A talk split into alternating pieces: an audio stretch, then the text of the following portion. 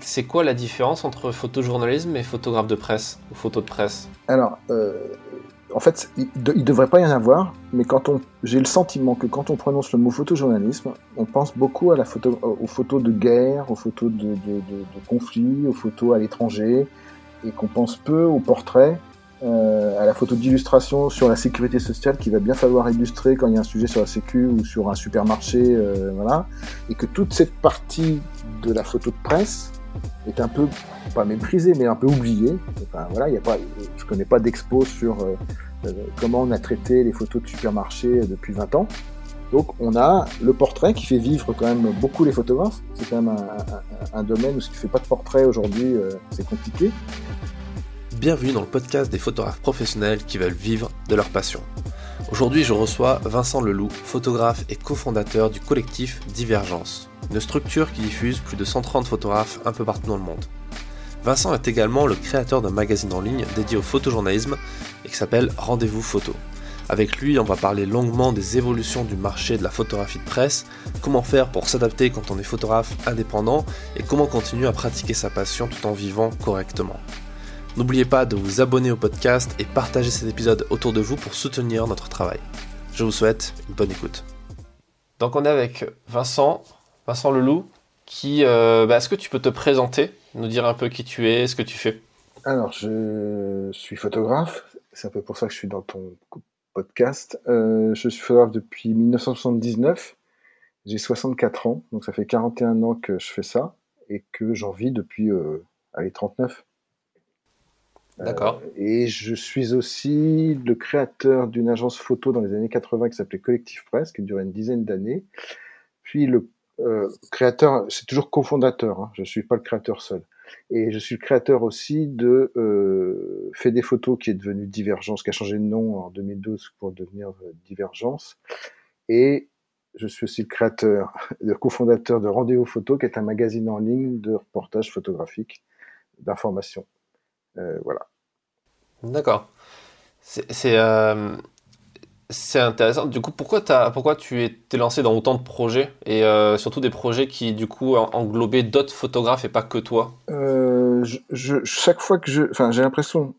C'est en l'analysant, hein, je ne le savais pas en 1981 quand j'ai créé le collectif presse, mais euh, en fait, chaque fois que j'ai un problème, j'y réfléchis non pas tout seul, j'y réfléchis à plusieurs. Il se trouve qu'en général, les photographes ont les mêmes problèmes au même moment.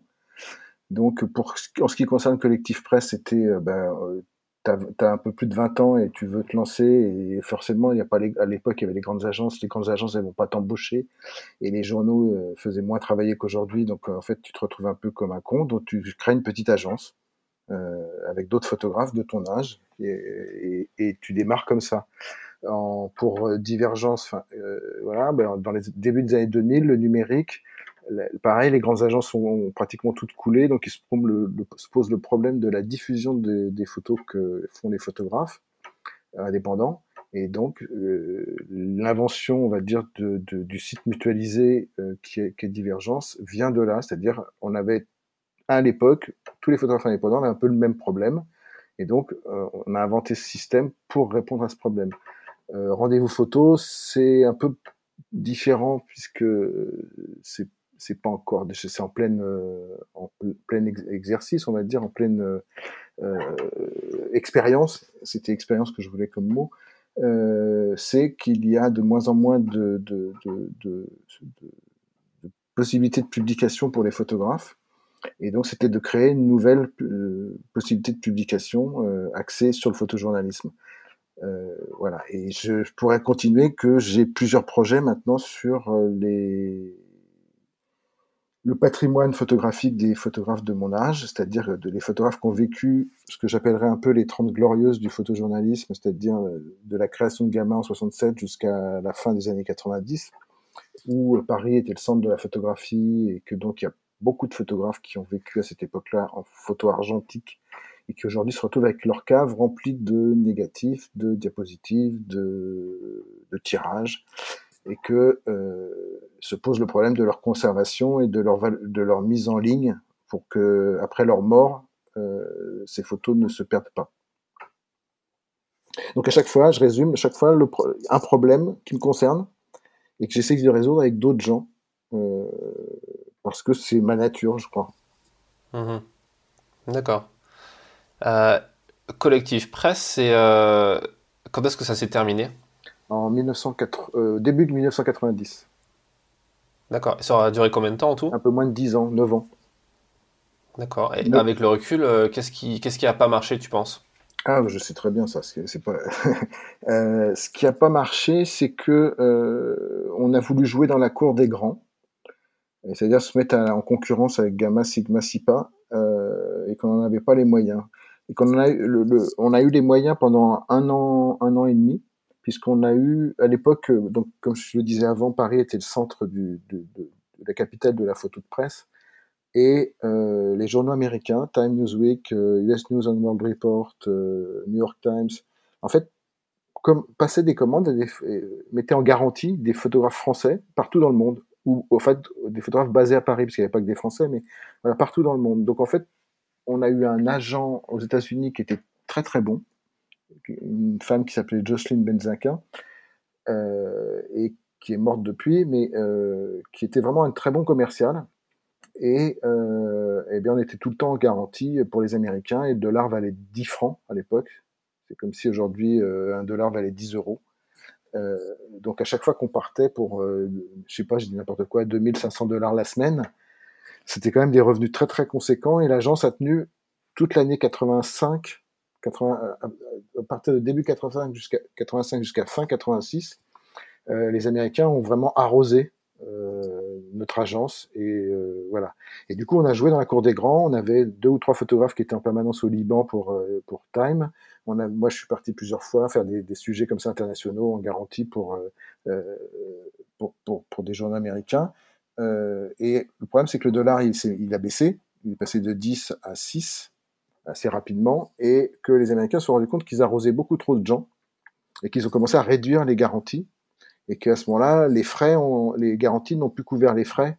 Euh, voilà, c'est un peu, c'est ça qui a pas marché, c'est-à-dire cette espèce de, de, de, de, on était, on vendait beaucoup moins bien dans les autres pays du monde et on vendait beaucoup moins bien en France que les grandes agences. Du coup, on a, des, on, on a fait des pertes et comme on était très mauvais en, en compta, euh, et c'était moi le gérant, hein, donc je, je m'accuse moi-même, euh, même si on avait une comptable.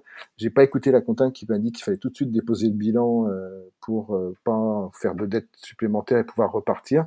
J'ai pas voulu et euh, du coup on s'est retrouvé à un moment devant un mur où on, on devait la moitié du chiffre d'affaires annuel en dette. Ah ouais. Du coup un dépôt de bilan et puis après forcément y a, y, a, y, a, aussi des mauvais, des mauvais choix. par exemple, euh, toujours dans la folie des grandeurs. Hein. Euh, il y avait une agence qui s'appelait à l'époque Rush, qui avait été rachetée par euh, Viva, la compagnie des reporters, par quelqu'un qui était le directeur, c'était Michel Puech, que tu dois connaître son blog euh, aujourd'hui oui. euh, sur la photo. Euh, et en fait, les photographes de Rush ne voulaient pas rester dans cette structure et sont tous venus, ont tous amené leurs archives à Collectif Presse. Et du coup, on a pris des locaux supplémentaires dans le même immeuble qui nous ont coûté très cher. Et euh, on a pris quelqu'un qui se connaissait les archives, ça faisait un salaire de plus, même si on avait déjà vu une vingtaine, euh, ça faisait un salaire de plus. Et ça nous a enfoncé encore un peu plus, puisque tout ça, ça, ça arrive au moment où les Américains commencent à, à moins, à moins donner d'argent à Collectif Presse. Voilà. D'accord. Oui, parce qu'en plus, il y a, c'est des un... photographes qui s'en vont. Enfin, les, les meilleurs sont attirés par les grosses agences. Euh, voilà. Donc, il y a, il y a toute un, une sorte d'ensemble. Mais en tout cas, je dirais que le, le cœur du, du, du, problème, ça a été euh, la, la, croissance euh, désordonnée, on va dire, de, de, de 85 et 86. D'accord. En plus, ça s'appelait collectif, mais vous étiez plus sur le système d'une agence comme, euh, comme Gamma, Sigma. On était une coopérative. D'accord. Donc c'est le principe, c'est que les actionnaires ont tous une voix, même s'ils ont mis plus d'argent. Enfin là, on avait tous mis euh, le même le même argent, et que tous les gens qui travaillent dans la société deviennent petit à petit des actionnaires aussi. D'accord. Ouais, donc, et, et, beaucoup euh... de gens ont, ont, commencé à collectif presse. Hein, enfin, euh... alors maintenant c'est des vieux, donc euh, ils sont moins connus, mais. et, euh, et, comment comment s'est fait la bascule sur sur Divergence? Et avant, ah non, ça s'appelait comment tu dis? Collectif, entre collectif presse et divergence, il y a 15 ans presque. Enfin, il y a 13 ans. Euh, en fait, il y a 13 ans où je deviens photographe indépendant et où je fais, je travaille pour les journaux, comme on dit, pour tous les grands journaux de la presse française et internationale. Ouais, comme pigiste. Ouais, comme pigiste. Et, le problème de divergence, ça arrive au moment où euh, un pigiste, son problème, c'est toujours de rediffuser ses photos qu'il a faites pour un journal ou, euh, ou en spéculation. Et, le numérique répondait, euh, il y avait la possibilité de le faire sans passer par une agence, de passer, de faire directement. Mais, voilà, le numérique est arrivé qu'à la fin des années 90. Donc après Collectif, je suis devenu photographe indépendant. Et j'ai profité par contre du fait que Collectif, il y a beaucoup de gens qui, avaient commencé à Collectif Presse, dans les iconos aussi. Donc en fait, il y avait des gens qui avait travaillé à Collectif Presse dans beaucoup de journaux.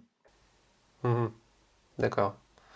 Et, euh, et, donc après, après, après ces 13 ans où tu es euh, là pour le coup, tu es seul, enfin tu es seul, tu, tu, te concentres sur, euh, sur ta diffusion à toi directement. je suis seul, mais je parle tout le temps, au, tous les jours, des photographes sur ce qu'on fait. Voilà, je, je, je, suis un mec de, de, réseau, de déjeuner, de voilà. Ouais.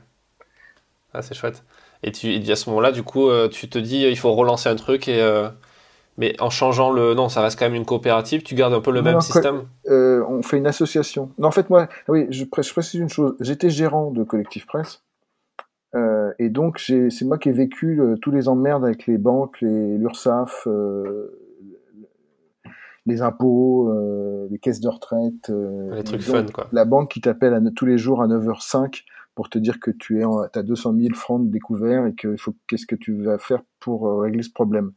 Euh, donc, j'ai été traumatisé par ces deux dernières années, mais vraiment où j'ai, enfin, euh, du coup, je pouvais plus, presque plus bosser. Il fallait que je m'occupe de ça tout le temps, voilà, et, et, je me suis un peu enterré là-dedans. Donc, j'avais une phobie de créer, recréer une société. C'est pour ça que Divergence est une, est une, une association. L'idée, c'était qu'il n'y ait pas, pas de compta, pas de bureau, pas de frais fixes, pour qu'il n'y ait pas le problème de la gestion d'un moment où il y aurait euh, des pertes parce que euh, on avait mal, analysé euh, l'avenir et donc j'ai insisté quand on a eu l'idée avec Jacques Torregano qui était aussi un cofondateur de, de Collectif Presse pour que ça soit une association et pas une société. Mais en faisant le choix de l'association, ça veut dire que tu peux jamais gagner d'argent pour toi-même mais j'ai jamais gagné d'argent pour moi-même sur ces trucs-là. Mais c'est, on pourrait dire qu'il y a des gens qui sont entrepreneurs pour gagner de l'argent. Moi, je suis entrepreneur pour gagner de l'argent par mon autre, par ma profession, pas par le fait d'être entrepreneur. Donc l'idée au bout de 13 ans, c'est juste qu'on a un problème de diffusion, de, rediffusion de nos photos, et que le numérique apporte la solution à, notre diffusion. Et il se trouve qu'on a, au même moment, on rencontre euh, le patron d'un labo photo qui, qui, bascule vers le numérique aussi, et qui nous dit qu'il a la possibilité de faire le site dont on a l'idée. Donc en fait, ça fait comme si on sous-traitait la partie technique à quelqu'un qui encaissait l'argent en plus à l'époque, c'est-à-dire les abonnements des photographes, c'était par cette société que ça passait. Aujourd'hui, ce n'est plus le cas, hein. mais euh, euh, voilà. Donc en fait, on était libéré, on n'avait que à choisir les photographes qui nous rejoignaient et à faire un peu que ça s'entende bien entre photographes, euh, voilà. Et donc c'était moi mon traumatisme de la fin de Collectif Presse a fait que on a choisi de faire une association pour euh, Divergence. D'accord. Et alors concrètement, comment fonctionne Divergence? Euh, Alors au début, je vais reprendre.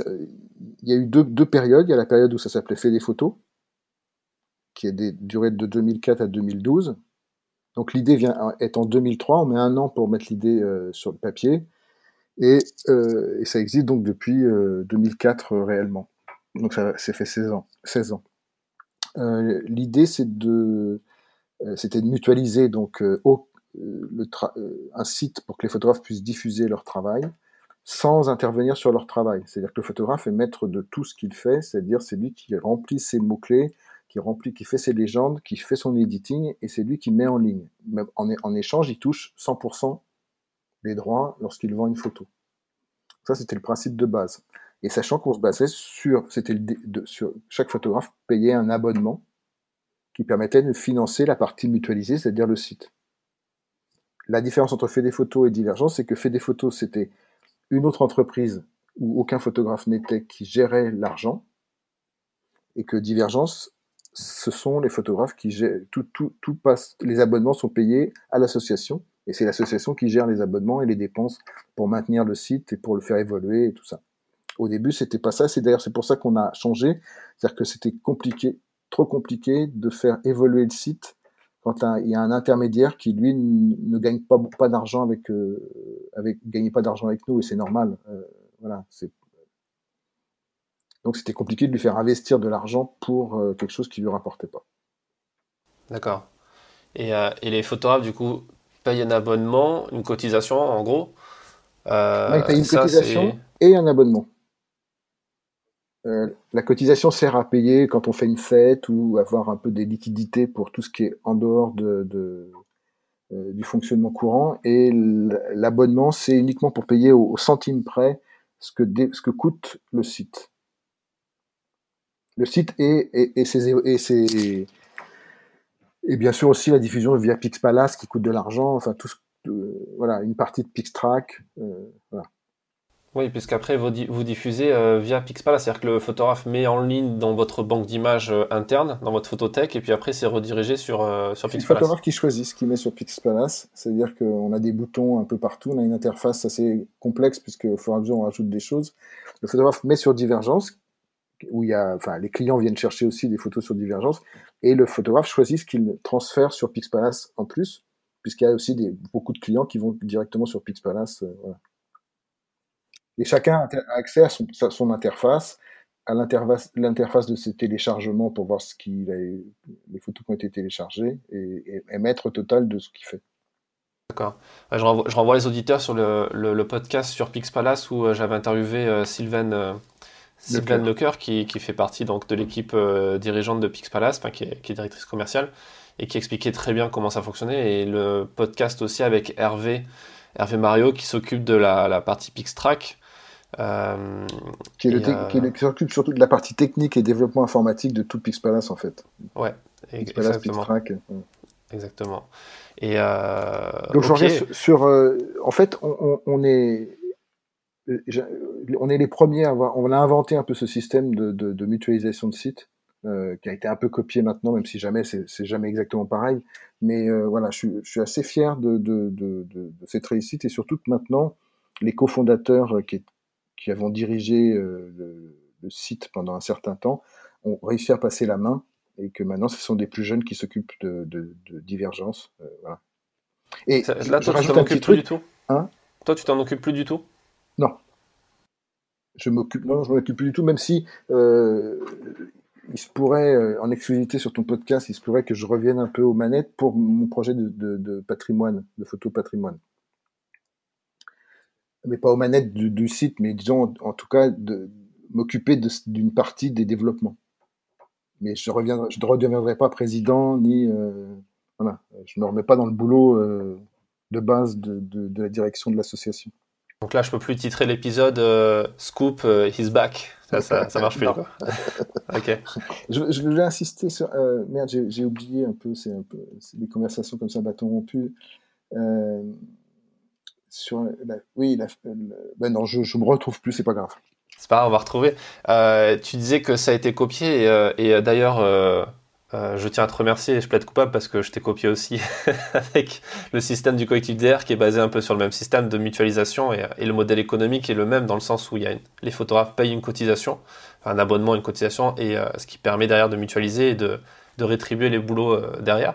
D'ailleurs, est-ce que au niveau de Divergence, il y a des salariés? Non, ça c'est vraiment un, un... alors c'était vraiment un des points fondamentaux de la création, c'était il, ne fallait pas de frais fixes. Comme je, t'ai dit, historiquement, c'est parce que je suis traumatisé par la fin de Collectif Presse et que je veux pas reprendre, parce que je sais que je, me retrouve toujours à la tête de ces trucs-là, parce que je fais ça toujours un peu avec les mêmes copains photographes, et que donc c'est moi qui suis considéré comme le mec qui va s'occuper de toute la partie euh, gestion administrative. Voilà. Donc je ne voulais pas le refaire. Il se trouve que je pense que la situation d'il y a 15 ans n'est plus la même et que je pense qu'il faut peut-être une évolution. En particulier, euh, je suppose que tu es confronté comme tous les photographes et, toutes les agences, tous les sites tout ça, le, marché de la presse papier est de plus en plus, euh, est de moins en moins rémunérateur et donc il, voilà, il faut trouver un moyen d'investir le web de façon concurrentielle, je dirais, avec Getty. Je caricature exprès. voilà. Donc moi, mon idée, c'est de dire que Divergence doit évoluer maintenant pour permettre d'ouvrir notre champ de, diffusion et d'achat et de, se moderniser, on va dire, de, voilà, de permettre l'achat en ligne avec la carte bleue, euh, voilà, ce genre d'évolution qui va peut-être nécessiter un changement fondamental là-dessus. J'en sais rien, hein, mais je veux dire que euh, l'idée c'était qu'il n'y ait jamais, qu'il ait pas de salariés pour qu'il n'y ait pas de frais fixes et, et qu'il n'y ait ait pas besoin de locaux, parce que quand tu commences à avoir des salariés, ben, euh, enfin, en tout cas il y a 15 ans c'était comme ça avant la pandémie euh, du Covid, euh, il fallait des bureaux, du coup, des bureaux plus un salarié, plus du téléphone et machin, ça te fait des frais fixes. Et ce qui fait que tu as obligation de faire du chiffre d'affaires. Et que savoir, c'est ça que je voulais dire, j'ai retrouvé, que quand on a commencé, on a eu l'idée avec Jacques Torregano et, et, Denis Cuisy, qui était le, le, le, patron de e-Center, enfin, de, qui, a, participé avec nous au, démarrage, euh, on, a, réussi à convaincre que six photographes de démarrer avec nous. Euh, et six photographes, ça couvrait pas du tout les frais. Donc si on avait eu en plus des frais euh, de, structure, bah, c'était un peu injouable. Maintenant, on est 130, ou presque, même peut-être 140. Euh, et, et, ces 140-là, ça donne une force financière qui est pas du tout la même que quand tu es 6.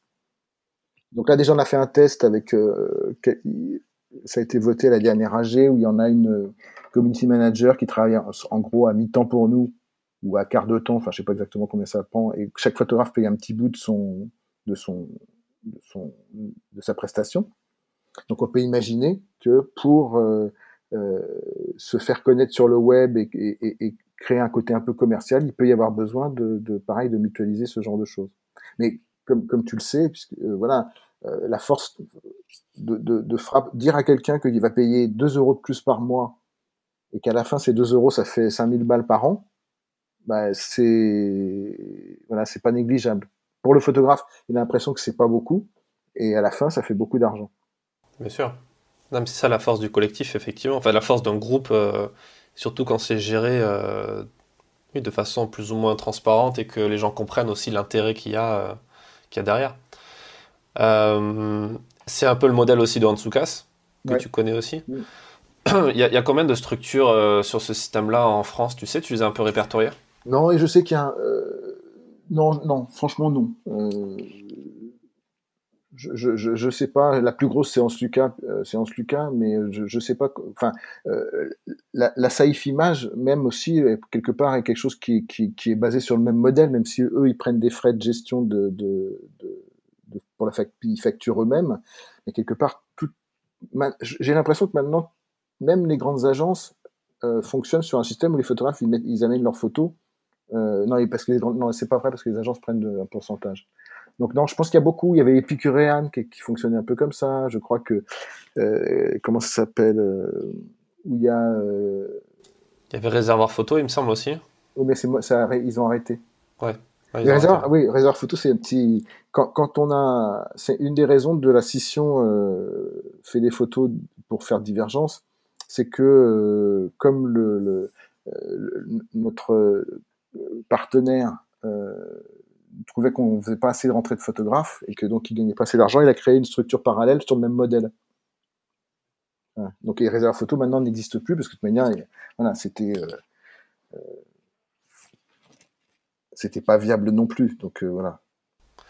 Et euh, le, fait qu'il y ait cette, euh, ce changement, est-ce que tu penses que c'est qu'au final, à terme, les agences vont disparaître pour ce modèle-là exclusivement Dans le sens où maintenant tu te rends compte que sur Pixpalace, tu as des, tu as des agences, comme par exemple Best Image, Abaca, Sipa, etc., qui, qui envoient des images dessus et qui, font le, qui sous-traitent en quelque sorte ce boulot-là euh, c'est-à-dire que pour le photographe, entre mettre sa photo via un collectif sur Pixpalace, toucher 100% des ventes, ou l'envoyer chez SIPA qui va la mettre sur Pixpalace et qui va quand même récupérer 40 à 50%, enfin j'en sais rien, un mmh. pourcentage des ventes, au final, euh, c'est un peu bizarre. Est-ce que toi, tu penses que c'est un modèle qui va s'affirmer euh, vraiment? Les grandes agences, elles, ont un trésor qui sont, leurs archives. Euh, donc euh, une grande agence aujourd'hui, comme Gamma ou comme SIPA ou, comme Corbis, enfin Sigma qui a été avalé par Corbis puis par Getty, euh, c'est une valeur patrimoniale qui les fait vivre, je crois, en grande partie. Donc après, le problème se pose pour les quelques photographes qui continuent à produire pour ces agences-là, euh, en sachant que euh, il y a quand même, ils ont quand même pour le moment un avantage sur euh, sur nous, on va dire, c'est qu'ils ont un réseau de diffusion internationale et qu'ils ont dans, les, dans, tous les sens des, diffusions croisées, c'est-à-dire que SIPA, sans envoyer de photographe, récupère toutes les photos d'AP, qui couvrent donc l'actu du monde entier. Euh, et ça, c'est pas le cas ni des, petits, des collectifs, ni des, structures basées sur le modèle de la diffusion mutualisée. Voilà. Euh, euh, on va dire, on pourrait rêver, on dirait qu'on ferait une divergence mondiale. Mais c'est, je crois, assez compliqué et, peut-être et, je pense qu'il y a peut-être des expériences dans d'autres dans les autres pays euh, qui sont qui sont arrivés au même résultat. Voilà, je ne sais pas comment croiser tout ça, faire des, des, trucs de diffusion. Et on voit bien, enfin, euh, cas a signé des accords avec l'AFP pour une partie de diffusion et maintenant avec Reuters aussi euh, pour être sur une, plateforme de marché. Voilà, pour le moment, l'avantage des grandes agences historiques, c'est cette diffusion internationale. Sachant que il ne faut pas se tromper, la diffusion internationale ne permet pas aux photographes de vivre, parce que pour avoir une diffusion internationale, il faut faire des sujets qui intéressent les journaux du monde entier. Et c'est pas en couvrant les élections municipales euh, françaises ou euh, euh, même les élections présidentielles qu'on peut gagner sa vie. voilà, non, la diffusion internationale, c'est tout ce qui se passe dans le monde et, je pense pas que Divergence puisse intéresser. On a, je sais pas pour euh, Ansuka et pour DR, mais euh, collectif DR, il y a des, journaux étrangers qui sont qui ont des mots de passe sur sur Divergence. Je veux dire, je pense qu'on peut compter sur les doigts de la main chaque année les photos qui sont vendues euh, à des journaux étrangers. Ah, bien sûr. Mais parce qu'ils ont aussi leur flux d'alimentation qui sont essentiellement liés aux agences filaires. Oui. Et, euh, et derrière, tu, tu, mets le point, tu mets le doigt sur quelque chose qui est, qui est très vrai sur la, la question de, de l'importance du sujet euh, euh, qui doit intéresser à l'étranger, ce qui est, ce qui est logique. Et, et, ça, d'un point de vue français, c'est difficile à comprendre parfois parce qu'on est très ethnocentré et on a toujours mhm. l'impression que tout tourne autour de nous. Et en fait, quand tu voyages un peu, tu te rends compte qu'en fait, on s'en fout de ce qui se passe en France. et d'ailleurs, France égale Paris pour la plupart du monde, du reste du monde. Euh, donc je te parle même pas de la province. Et, euh, et en plus, ça demande aussi une exigence en termes de, boulot qui est pas donné à n'importe qui, parce que pour concurrencer une agence filaire, enfin un photographe d'agence filaire, un agencier, il va falloir être ultra efficace sur le terrain, ultra bon, ultra bon dans ses IPTC, dans ses mots-clés, dans sa façon de diffuser, d'éditer. Donc ça, c'est pour un indépendant qui est seul, même s'il est regroupé dans un collectif d'une centaine de photographes, c'est quand même assez compliqué, non? Tout à fait, tout à fait. Je pense que c'est euh, un des blocages qui, fait que euh, il manque sans doute quelque chose à la fusée euh, Divergence ou des autres sites mutualisés. C'est cette impossibilité de diffuser à l'étranger, ou alors il faut se plier. On l'a pas encore fait, mais on avait, on avait voté pour faire un essai avec une agence allemande mais tu, tu, rentres dans un réseau comme euh, les anciennes agences, c'est-à-dire avec des agences dans d'autres pays, pour trouver sur chaque pays des systèmes de diffusion. Euh, voilà. Oui, qui elles vont prendre un pourcentage sur les ventes, comme ce qui se passe de toute façon avec Antsuka, c'est l'AFP. Euh, et derrière, en fait, le photographe, ouais, comme tu dis, l'intérêt quand même à faire un volume qui est. Euh, oui, puis surtout, il va en vendre très peu puisqu'il va pas faire, il va toujours pas euh, avoir l'argent pour aller faire que des sujets à l'international qui, qui, intéressent tout le monde. Quand je si je refais un petit tour par, par collectif presse, les sujets qu'on faisait pour les journaux euh, américains, c'était toujours des sujets internationaux qui n'intéressaient presque pas la France. C'était, enfin, ou qui l'intéressaient de façon euh, ponctuelle. voilà, quand j'ai parlé de Beyrouth pendant dix ans, la guerre civile, la fin de la guerre civile au Liban, qui commence pour nous collectif avec le prise d'otage d'un avion de la TWA. voilà, les journaux français ne, ne, ne, publiaient très peu des photos que les photographes faisaient là-bas.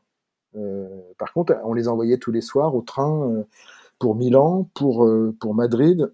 Il y avait le Concorde qui partait pour New York tous les matins à 10 heures et qui arrivait à, New York à 8 heures du matin, donc plus tôt qu'il était parti. Enfin, voilà, les transmissions se faisaient comme ça et la diffusion se faisait comme ça. mais parce que c'était des sujets qui intéressaient le monde entier. Un sommet, voilà, Reagan-Gorbatchev, qui serait l'équivalent, on va dire, quand il y a le sommet Trump avec le nord-coréen.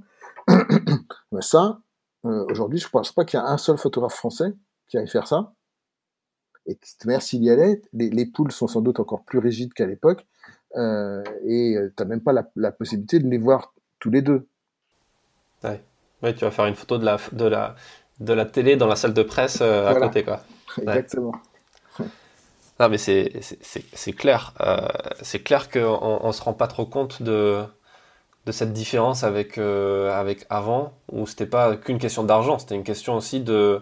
Bah, quand il fallait euh, couvrir une info au Vietnam, eh ben, on ne pouvait pas compter sur un photographe vietnamien, il fallait envoyer quelqu'un sur place. Quoi. Oui, le numérique a amené ça aussi. A amené que les bons photographes de tous les pays, puisqu'il y en a dans tous les pays, sont maintenant devenus bah, les photographes qui diffusent au monde entier. Donc quel est l'intérêt pour un journal de t'envoyer J'y pense euh, à Manille, par exemple, faire des choses sur les, les, les, les, flics qui tuent, euh, soi-disant pour le trafic de drogue, mais que, du coup, qu'il y, a des gens tués partout. Voilà, ben, les journaux français le font pas. Les journaux américains le font encore. C'est l'impression. Ouais. Et pour, pour, terminer de, de, noircir complètement le tableau avant de partir sur une date un peu plus positive, euh, mais c'est bien d'aller au, bout du truc. Euh, en plus de tout ça, il y a la il y a l'hégémonie maintenant des, euh, des stocks, des micro-stocks. Des, euh, tu parlais de Getty. Euh, Getty qui a Getty, un micro-stock. Hein. Si tu veux acheter une photo chez Getty, c'est cher. Oui, mais qui a une partie micro-stock dessus qui permet, de, qui permet pour eux d'avoir un roulement avec les abonnements, avec ce genre de choses, où il y a cette partie effectivement archive, mais il y a aussi cette partie. Pour avoir négocié avec Getty pour, pour rendez-vous photo, Getty, pour avoir un prix qui, qui, qui soi-disant est bas, il faut acheter beaucoup de photos. Donc, euh, je veux dire, euh, si, quand tu achètes une photo, et, je le sais parce que j'en ai payé une, bah, ça, ça coûte 175 euros. Une photo pour le web. Donc, c'est pas à donner, hein, Getty. Non, par contre, il y a des Adobe, Adobe euh, qui a racheté Photolia, ou euh, j'ai même trouvé un truc qui s'appelle FreePic, où les photos sont gratuites. ça, ça, oui, là, c'est des prix qui sont à, à, à, quelques euros, à 1, 2, 3 euros la photo. Ouais. Après, sur Getty, il y a un système aussi équivalent parce que moi je vends sur Getty et je vois mes relevés. Des fois, il y a des ventes à 1 euro, 2 euros. Et, euh, mais c'est Getty Stock. Tu vois, c'est la, la, partie, euh, c'est leur partie stock à eux pour, euh, pour de l'éditorial ou, mais, ou, ou, du commercial, mais sur, du, sur des licences spécifiques. Quoi. Oui, avec des gros contrats. Peut-être dans des pays étrangers où les, les, tarifs sont pas les mêmes qu'ici. Exactement parlons de Shutterstock, Adobe Stock, etc. Toi, parce qu'il y a de plus en plus de, photographes pros qui se mettent dessus, de photojournalistes, euh, euh, c'est un sujet qui fait tout le temps débat. Euh, je me suis fait défoncer il n'y a pas longtemps par quelques-uns parce que j'en parlais sur le podcast justement. Et, j'avais proposé une formation aussi avec une, photographe de mon, de mon collectif qui, qui, gagne sa vie grâce à ça, qui gagne dans les 2000 euros par mois en faisant que du stock. Elle expliquait comment faire. Et euh, forcément, ça fait débat parce que ben, on, se dit que ça va détruire le, le se scie la, on scie la branche sur laquelle on est. Euh, J'ai l'impression de voir un peu les discussions qu'il y avait entre l'arrivée les, du numérique avec les gens qui étaient résolument euh, anti-numérique à l'époque. Qu'est-ce que toi tu penses de tout ça? Euh, alors, sur, l'évolution, on va dire qu'il y a 2-3 ans, j'étais super optimiste. Je pensais que l'apparition des journaux sur le web et la multiplication de, de, de, des images sur le web était une bonne chose puisque euh, on allait forcément en récupérer une partie. Or, la récupération d'une partie est beaucoup plus compliquée que je ne le pensais et que donc, pour le moment, moi, je vends très peu sur le web et que même rendez-vous photo, euh, je vois bien avec rendez-vous photo qu'on n'a pas réussi à créer un, un marché suffisant pour que je, je rendez-vous photo soit sorti d'affaires et que euh, voilà euh, que, les photos sont payées pas, pas cher, même si elles sont payées en salaire. Mais voilà, donc il y a, un vrai problème de, de liquidité pour euh, cette diffusion sur le web. Moi, je pense que c'est inéluctable. Donc en fait, euh, voilà, il faut diffuser sur le web. Après, c'est qu'est-ce que tu diffuses sur le web et qu'est-ce que tu donnes comme prix à ta photo? Si je suis un peu comment provocateur, je dirais que certaines de mes photos peut-être ne valent rien, qu'elles pourraient être publiées, gratuitement dans certains euh, supports. Je sais pas. Euh, voilà. J'ai pas, j'ai pas réfléchi, j'ai pas déterminé. C'est un peu en parlant que je, je dis ça. Voilà. Mais j'ai d'autres photos par contre qui valent beaucoup. Euh, euh pas exceptionnelles. J'ai pas de photos euh, exclusives mondiales pour pour l'éternité. mais euh, voilà, j'ai des photos qui, qui valent quelque chose, j'ai des photos qui valent beaucoup moins. Donc je comprends que un photographe ou une photographe, voilà, il y a une partie de son travail aille sur des choses qui lui, qui lui permettent de vivre. On revient sur le fameux truc fin du mois, fin du monde. Euh, voilà, ben, le fin du monde de la photo, euh, on, a l'impression qu'il peut arriver. En même temps, il y a la fin du mois, donc il faut bien réussir à vendre des photos et en vivre. Ce qui n'est pas facilité, je fais une petite digression, euh, l'idée de divergence a fait que maintenant, énormément de photographes ont accès à de la diffusion via Pixpalace en particulier ou via le web, ce qui, rend plus difficile que tout le monde en vive aussi. D'un côté, il y a plus de photographes qui ont accès à une diffusion. Je ne dis pas qu'il y a plus de photographes euh, si c'est bien ou pas bien. Hein. Je, dis voilà, il y a plus de photographes qui ont accès à une diffusion et, le marché, lui, s'est rétréci financièrement au niveau global. Donc en fait, forcément, euh, quand je vois euh, tous les jours dans l'IB ou dans le monde apparaître des nouveaux photographes que en région en particulier, là, je me dis comment cette personne peut vivre en ayant une photo dans l'IB tous les euh, euh, tous les ans. Euh, ça m'a fait frapper parce que ce matin, voilà, c'est, je crois que c'est la cathédrale de Nantes, l'incendie, où c'était quelqu'un, non, c'est un, un, portrait à Brest. Voilà, je me dis, c'est quelqu'un que je connais pas, qui est dans ce cas. voilà c'est un, frein euh, au niveau de l'argent et, de l'évolution du métier. Donc, je reviens. Donc, je suis un peu moins optimiste aujourd'hui parce que j'ai l'impression que euh, la transition est beaucoup plus longue et compliquée que ce que je ne pensais.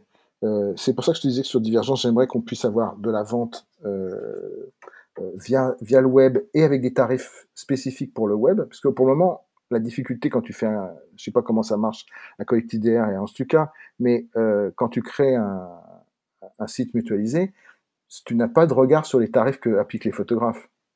Hmm. En théorie. Bah, même, même, le photographe n'a pas appliqué son propre tarif en général, puisque dans l'éditorial, les journaux ont leur propre grille tarifaire. Donc même eux ne peuvent pas choisir. Ça se, négocie, puisqu'elles ont beaucoup baissé. Il y a des, il y a des journaux euh, où je sais que moi personnellement, je leur, j'accepte pas la baisse qu'il y a eu. Euh, voilà, qui fait passer les photos de 300 balles à 70 balles ou 60 balles. Donc en fait, après, il y a toujours une marge de négociation qui fait que le journal, après, tu n'utilises plus tes photos. Hein. Mais euh, C'est le problème. Et comme tu viens de dire, justement, il y a 50 000 photographes derrière qui attendent pour vendre leurs photos. Donc si toi, tu négocies trop sévèrement sur quelque chose, forcément, tu passes la main à quelqu'un d'autre. Oui, oui, tout à fait. Euh, donc, euh, moi, je, je, je, vois, je voyais positif l'avenir, c'est il y a plus de photos utilisées, donc plus un marché plus grand pour les photographes. Là où je suis maintenant un peu plus pessimiste, c'est que je ne vois pas comment organiser ce marché nouveau, euh, sachant que la plupart des, enfin, euh, qu'il continue à y avoir plein de gens qui volent les photos. Euh, si tu as fait un, un, un sujet sur Pixtrack, le Pixtrack Web, c'est quand même un truc hallucinant de, des photos qui sont euh, piratées et des gens qui après ne, ne veulent pas négocier et envoient chier tout le monde, voilà. Euh, donc il y a un problème de, en face de gens qui seraient même pas prêts à payer 20 euros ou 10 euros une photo. Et c'est ça maintenant que je me dis, c'est le côté négatif, je me dis, mais que vaut ma photo? Euh, Est-ce que je peux convaincre euh, par, rendez-vous photo, je suis adhérent d'un syndicat de presse en ligne qui s'appelle le SPIL, syndicat de la presse euh, indépendante d'information en ligne, et ce syndicat, il y a un forum de discussion à l'intérieur des membres, et c'est euh, régulièrement, il y a des gens qui, qui ont un média, hein, donc ce sont des journalistes, normalement, qui, qui, mettent un petit mot, je ne, je ne comprends pas, je viens de recevoir un, un, une lettre d'avocat qui me demande 1000 euros pour une photo que j'avais utilisée, euh, effectivement, je sais, c'est pas bien, machin, voilà, des gens qui ont capturé, les, fait des captures d'écran, qui les ont mis sur leurs médias, et qui sont chopés par Pixtrack Web ou par d'autres, parce que là c'était le dernier que j'ai vu il y a deux jours, c'était euh, un autre système. Voilà. Euh, donc ça veut dire qu'en face, il y, a encore un, une, une, éducation qui n'est pas passée, même à l'intérieur des gens qui font du journalisme. Oui, toi, tu as, un rôle un peu particulier avec Rendez-vous Photo, on va en parler, mais tu es à la fois diffuseur et producteur, donc forcément tu connais les deux problématiques, mais tu as énormément de gens même des journalistes, même des iconographes, parce que franchement, euh, je ne sais pas trop citer d'anecdotes parce que je pas envie de. Ça, serait drôle, mais on le fera en privé. Mais euh, quand tu vois certaines réponses d'iconographes qui, qui taxent les images ou qui font genre qui ne savent pas ou qui, tentent les trucs, tu vois, à commencer par le célèbre truc de envoyer-nous une facture au lieu de, se faire payer en pige, et puis après quand on fait remarquer, ah mais bien sûr, je veux dire une pige, pas, pas une facture, mais même ces gens-là qui sont qui ont l'éducation parce qu'ils l'ont tous les jours et puis ils sont censés aimer la photo, ils sont censés aimer les photographes parce que c'est leur boulot. Euh, heureusement ils sont pas tous comme ça, mais tu, vois ce que je veux dire? Même eux, ils ont du mal à connaître ça. Donc imagine un, un, patron de presse. Je fais, l'opposé de ce que tu viens de dire. Il y a ce que tu dis existe, hein, euh, mais je, pense que moi, si j'ai pu en vivre jusqu'à maintenant, je suis pas loin de la retraite. Enfin, en tout cas, j'ai l'âge de prendre ma retraite. Euh, c'est qu'il y a des gens qui ont continué à défendre le fait qu'il y ait des photographes et qu'il faille les payer en pige et avec des tarifs qui leur permettent de vivre. Ces gens, ils sont en train de partir à la retraite. Ou forcés. non, non, non, parce qu'ils ont l'âge et puis oui, des fois forcés, euh, parce que.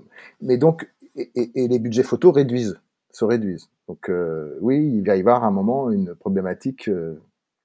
Ah, mais c'est clair. Mais sur ce podcast sont passés notamment que, des gens que tu connais, Thierry Menot, Marc Simon, Claudia Zeiss et des icônes indépendants qui, justement exprimaient ce, qui disaient que eux-mêmes devaient se battre et tu vois le mot est pas choisi pour rien se battre dans leur rédaction pour payer des photos pour payer des commandes pour financer des gens. Et, euh, malgré euh, une pression administrative une pression euh, hiérarchique et une pression budgétaire parce qu'ils ont plus la même enveloppe qu'avant pour faire le truc. Donc effectivement s'il n'y a plus ces gens derrière, il y a un problème pour les photographes. Donc je reviens au micro-stock, puisque c'était ta question, elle n'a pas été au bout. Euh, j'ai pas de vrai avis. J'ai regardé il y a pas longtemps hein, pour euh, faire une sorte d'étude de marché euh, pour euh, les évolutions de divergence possibles sur ce côté-là. Les photos qui sont vendues sur ces sites-là sont quand même assez différentes de celles que nous faisons, même si il y a toujours des photographes, et je prends l'exemple de l'incendie de Notre-Dame, qui sont pas du tout professionnels ou qui souhaiteraient être professionnels et qui trouvent un moyen de diffusion en mettant leurs photos sur FreePic ou sur Adobe Stock. Sur Adobe Stock, tu as des photos de Jacques Chirac, président, tu as des photos de, l'incendie de, Notre-Dame, et sur FreePic, tu as des photos de l'incendie de Notre-Dame. Il y a pas longtemps, j'ai donc j'ai travaillé longtemps pour un groupe de presse qui s'appelle le groupe de, euh, les éditions du Moniteur. C'est de la presse professionnelle. Et euh, j'ai parlé avec la, responsable photo qui est toujours là. Euh, et maintenant, ils ont un, pour. Euh, je voulais savoir les tarifs qu'ils payaient pour avoir des photos sur, des, banques d'images. Ou avant, ils avaient un abonnement FP aussi. Donc, ils ont plus d'abonnement FP. Ils ont un, forfait sur Adobe qui concerne tout le groupe et qui fait la photo vraiment très très peu cher. Je peux pas le dire parce que c'est pas voilà, mais c'est tu te dis voilà effectivement, là, c'est pas possible de vivre. Donc, euh, je reviens au prix de la photo. Enfin, un photographe qui diffuse comme ça, de toute manière, il peut pas en vivre. Alors, comme tu dis, si quelqu'un qui fait de l'illustration façon comme euh, on racontait pour Photolia au début, et qui fait vraiment les trucs qu'il faut sur l'emploi des cadres, enfin tous ces trucs un peu euh, marronniers qui servent dans plein de sites euh, d'Optissimo, toutes les photos d'illustration de la vie quotidienne, on va dire, avec des photos bien réalisées, bien éclairées et tout ça il y a un marché qui permet effectivement peut-être de vendre euh, sur une séance photo où tu vas vendre 200 euh, photos euh, sur deux ans, tu vas la rentabiliser. Mmh. Mais ouais, pas que, tu as aussi, as aussi des secteurs assez de niche, par exemple dans le voyage, Béatrice que, que, je te citais, elle, elle, elle fait pas du tout le, genre de photo de stock qu'on imagine justement avec les, mises en scène de gens. elle, c'est de la photo de voyage, paysage, tu sais, les chevaux, les chevaux dans la, dans la Camargue, les buildings à New York. Et tu vois, j'avais dans un précédent podcast, j'expliquais ça, je montrais une des photos, sa photo la plus vendue. C'est une photo de la skyline depuis euh, depuis l'Empire State Building, un truc dans le genre à New York. Cette photo, elle l'a vendue en 10 ans, elle l'a vendue pour 7000 euros. Ça a été vendu 6000 fois. Mmh. Et euh, donc, euh, en fait, c'est une question de volume. Et après, tu as des gens comme euh, as des gens comme Eric Laforgue, par exemple, qui sont sur des thématiques, thématiques de reportage tribus africaines, photos en Iran, Corée du Nord, Moyen-Orient. Euh, qui diffuse sur plein de plein de stocks, plein de plein d'agences comme Alami, comme des trucs comme ça. Et en fait, en termes de volume, ça lui revient un, un, salaire euh, confortable euh, parce que c'est une c'est notre logique en fait, c'est une logique de volume. Mmh. T'es plus sur une logique de valeur euh, unitaire.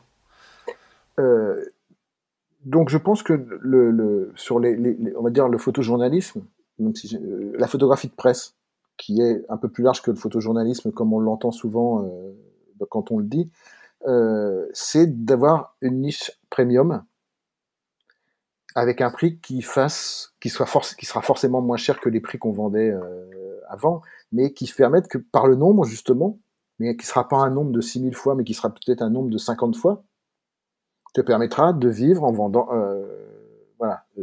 Mais il va falloir trouver, et c'est là où je dis que peut-être ça peut changer le format d'un, de, divergence ou, des autres euh, sites mutualisés, c'est que du coup là, tu as besoin de commercial. Enfin, toi, tu as besoin, quand je dis commercial, ça englobe tout, hein, le marketing, euh, voilà, euh, même la compta et tout ça, ça devient beaucoup plus complexe. Euh, voilà. Donc, mais je pense que c'est presque obligatoire de faire ça. Et, on repense à Getty, même si Getty va pas forcément très bien financièrement. Voilà, Getty a montré quelque part est devenu hégémonique. Euh, et les bonnes photos de Getty, euh, elles sont chères. Je reviens à ce qu'on disait tout à l'heure. Il y a pas longtemps, j'ai cherché euh, pour préparer. J'avais une idée pour pour préparer la, mort d'un personnage en me disant tiens, je pourrais préparer un sujet, une nécro comme on fait dans la presse pour rendez-vous photo, donc sur une personnalité. J'ai commencé à chercher, j'avais une idée de, d'angle. Euh, et je me suis retrouvé vite à avoir la plupart des photos sur, sur Getty, avec des prix qui sont soit des prix, euh, c'était même pas 175 euros, c'était plus cher que ça, et, des, et d'autres où c'est des photos qui sont non qui font pas partie de toutes les, euh, tous les abonnements, de tous les, les, les, les contrats euh, qu'ils font. Et c'est des photos exclusives qui viennent des archives de Paris Match ou de Sigma. Voilà. Et ces photos-là, elles sont pas vendues sur, euh, au nombre. En fait, on revient au truc de la valeur de la photo, c'est-à-dire que toutes nos photos n'ont pas la même valeur. Avant, elles avaient toutes la même valeur. un quart de page dans le point, ça valait tant que ce soit une photo historique ou une photo d'illustration euh, un peu bébête. Euh, je, je, retire bébête pour les photographes d'illustration, mais un peu euh, simple, on va dire. et voilà, le, truc est là, c'est-à-dire comment tu crées un, marché, tu t'adaptes à un marché qui est beaucoup plus complexe maintenant, euh, sans perdre à la fois sans baisser ton, ton, ton, pantalon pour vendre que des photos à 1 euro ou 2 euros, mais euh, peut-être en vendre de temps en temps à ce prix-là, mais continuer à en vendre d'autres à, 500 balles. Et je parle même pas du temps que j'ai connu où on vendait des photos à 10 000 balles. Ah c'est clair. Euh, tu as dit un truc euh, qui, m'intéresse. C'est quoi la différence entre photojournalisme et photographe de presse ou photo de presse? Alors, euh, en fait, il ne devrait pas y en avoir, mais quand on, j'ai le sentiment que quand on prononce le mot photojournalisme, on pense beaucoup aux photos de guerre, aux photos de, de conflits, aux photos à l'étranger, et qu'on pense peu aux portraits, euh, à la photo d'illustration sur la sécurité sociale qu'il va bien falloir illustrer quand il y a un sujet sur la sécu ou sur un supermarché, euh, voilà, et que toute cette partie de la photo de presse est un peu pas méprisée, mais un peu oubliée. Enfin voilà, il y a pas, je connais pas d'expo sur euh, euh, comment on a traité les photos de supermarché depuis 20 ans. Euh, voilà. Donc on a le portrait qui fait vivre quand même beaucoup les photographes. C'est quand même un, domaine où si tu fais pas de portrait aujourd'hui, c'est compliqué. La photo d'illustration qu'on va te demander, machin. Voilà. Et puis de temps en temps, tu fais un grand reportage. Mais ce grand reportage qu'on va mettre dans le secteur photojournalisme, en fait, c'est une petite partie de la vie des photographes. J'ai le sentiment. Après, il y en a certains qui font que ça. Hein. Euh, et tant mieux pour eux et qui ont, pas forcément bien vécu hein, financièrement. Mais euh, voilà, euh, si tu veux gagner ta vie, je pense que tu es photographe de presse et que, et que, et que tu dois répondre à tous ces domaines pour pouvoir bien vivre. J'ai la chance d'avoir vraiment très, voilà, je, je, je, je j'ai bien gagné ma vie à des moments, pas autant que certains sans doute, mais voilà, quand je compare avec d'autres photographes qui ont fait plus de, de niche photojournalisme, on va dire, euh, voilà, je, pense que j'ai mieux gagné ma vie qu'eux. Hmm. Parce que tu as pu diversifier aussi ce que tu faisais Parce que je suis. Oui, c'est... Ouais, voilà. J'ai... Je peux te raconter une anecdote qui est très drôle, dont je me suis mordu les doigts quelque temps. À la fin de Collectif Presse, quand je suis devenu photographe indépendant, j'ai pris des rendez-vous dans les journaux pour euh, montrer mon book, euh, qui était des books papier à l'époque, et chercher du boulot. J'ai été voir un, journal qui s'appelle l'Usine Nouvelle, Et euh, voilà, j'ai montré mon book. Et, elle me connaissait déjà parce qu'elle me connaissait le collectif presse. Et elle me disait ah ouais, ben, on aimerait bien bosser avec toi. Voilà, nous la plupart des photos c'est des portraits. Et j'ai dit je ne fais pas de portraits. Moi, pour moi, un portrait, c'est de suivre quelqu'un pendant au moins une journée entière, euh, voilà, et de voilà. Euh, donc, eh ben, j'ai jamais bossé. Hein. C'est simple. Y a si tu réponds pas, enfin, si, tu, tu, tu, tu, veux pas aller euh, travailler pour des journaux qui ont des besoins particuliers, ben, tu peux pas. Voilà. Alors souvent, après, tu te caches derrière une agence et tu fais que ce qui t'intéresse. Et puis tu, tu gueules contre le vendeur. À l'époque, tu gueulais contre le vendeur parce qu'il vendait pas tes photos. voilà. Et aujourd'hui, tu gueules contre les, les journaux qui publient pas les tiennes. Bah, on en revient à, la même question que tout à l'heure, c'est que soit tu t'adaptes, tu t'adaptes aux changements et aux évolutions, soit tu, soit tu meurs, ou, soit, tu, soit tu ressasses le, tu restes frustré, tu ressasses le passé. Ouais, voilà, c'est compliqué de se dire, euh, j'ai pas, j'ai pas, j'ai pas, j'ai pas la main sur les évolutions, pas du tout, et encore moins qu'avant. Que là, euh, comment tu fais pour changer les choses? Non, ben si, tu peux dire, tu vas voir euh, enfin, ce que font certains qui s'engagent dans le militantisme, on va dire, entre guillemets, syndical, puisqu'il n'y a pas de vrai syndicat de photographes, ça s'appelle pas un syndicat, c'est pas reconnu comme syndicat, mais les organisations euh, de photographes, et, et, et, tu vas au ministère, machin, essayer de gratter euh, des tarifs minimums, qui, voilà, ça, puis le truc part en couille, parce que ça finit à 60 balles, et que, voilà, et puis tu vas, tu, faudrait avoir des tarifs obligés, mais ça c'est interdit par la concurrence, donc euh, tu peux pas obliger à avoir des tarifs euh, minimum. Euh, enfin, toi c'est un truc quand tu commences à, et, que maintenant en face de toi, en plus tu as des gens qui sont soit très très riches et qui gagnent, qui perdent de l'argent avec leurs journaux. Enfin, c'est, tu les as pas face à toi, mais tu as leurs représentants face à toi. Soit de l'autre côté, tu as des gens, puisqu'on a parlé tout à l'heure de toute les, la presse en ligne ou tout ça, tu as des gens qui ont pas une thune. Et qui, que même 10 euros, ils trouvent ça trop cher. Euh, et, pour avoir fait rendez-vous photo, je peux te dire que oui, euh, si t'as pas d'abonnés en face, enfin si t'as pas de rentrée d'argent, forcément c'est cher. Ouais. Non mais c'est clair, c'est clair. Et le, fait en plus de vouloir mettre, de vouloir imposer un salaire minimum, c'est une, une, stupidité euh, sans nom, puisque derrière c'est donner euh, c'est d'ailleurs ce qui s'est passé il y a, à la fin du mandat Hollande, je crois, quand, quand, il y a une loi qui est passée juste avant le début de l'été qui imposait que la pige soit à 60 euros. C'est ça, c'était la, suite d'une négociation entre toutes les, organisations euh, de photographes euh, et qui n'a été signée, je crois, que par page, ce tarif. Euh, et l'UPP, euh, je sais plus qui y avait représenté. Euh. Oui, mais du coup, au final, c'est donner l'opportunité à des patrons de presse qui payaient déjà avant mieux que ça, de dire ah ben c'est 60 balles, bon ben avant c'était 150, mais maintenant c'est 60. C'est un tarif minimum, donc normalement, voilà, c'est on peut pas payer moins. Mais je connais payer moins, mais en général, eux ils vont dire qu'ils vont pas payer plus, tu vois. Oui, bon ça s'est pas fait. Hein. Je, je, connais personne qui m'ait envoyé, qui m'ait dit que c'est c'était impossible de payer, euh, enfin qu'il fallait payer 60 euros maintenant. Euh, alors, parlons de rendez-vous photo, parce que toi, justement, tu, tu, fais partie des photographes qui ont, qui ont décidé de créer leur propre, euh, enfin leur propre, pas leur propre, mais qui ont créé un, système de diffusion. Un, un, système de publication plutôt que de diffusion. Divergence, c'est un système de division, et euh, là, c'est d'essayer de faire euh, vivre des photographes en, payant leurs photos et en publiant des sujets euh, long format, comme on dit, voilà, avec l'idée des épisodes. Il se trouve qu'on a démarré à peu près, enfin l'idée on l'a eu en même temps que, les jours, mais voilà, il y avait l'idée des épisodes pour travailler des photographes longtemps sur le même sujet. voilà, et c'était surtout pour avoir que les photographes aient une nouvelle source de revenus euh, qui enfin, avec un site qui leur a été dédié quelque part. Ça n'a pas été une réussite pour le moment. Pourquoi? Qu'est-ce qui, qu'est-ce qui, euh, qu'est-ce qui te bloque encore? On a, on, a forcément, maintenant je peux le dire, on a fait plein d'erreurs, mais euh, on a sous-estimé déjà tout le côté, la difficulté d'avoir des abonnés. Du coup, on n'a jamais eu assez d'abonnés.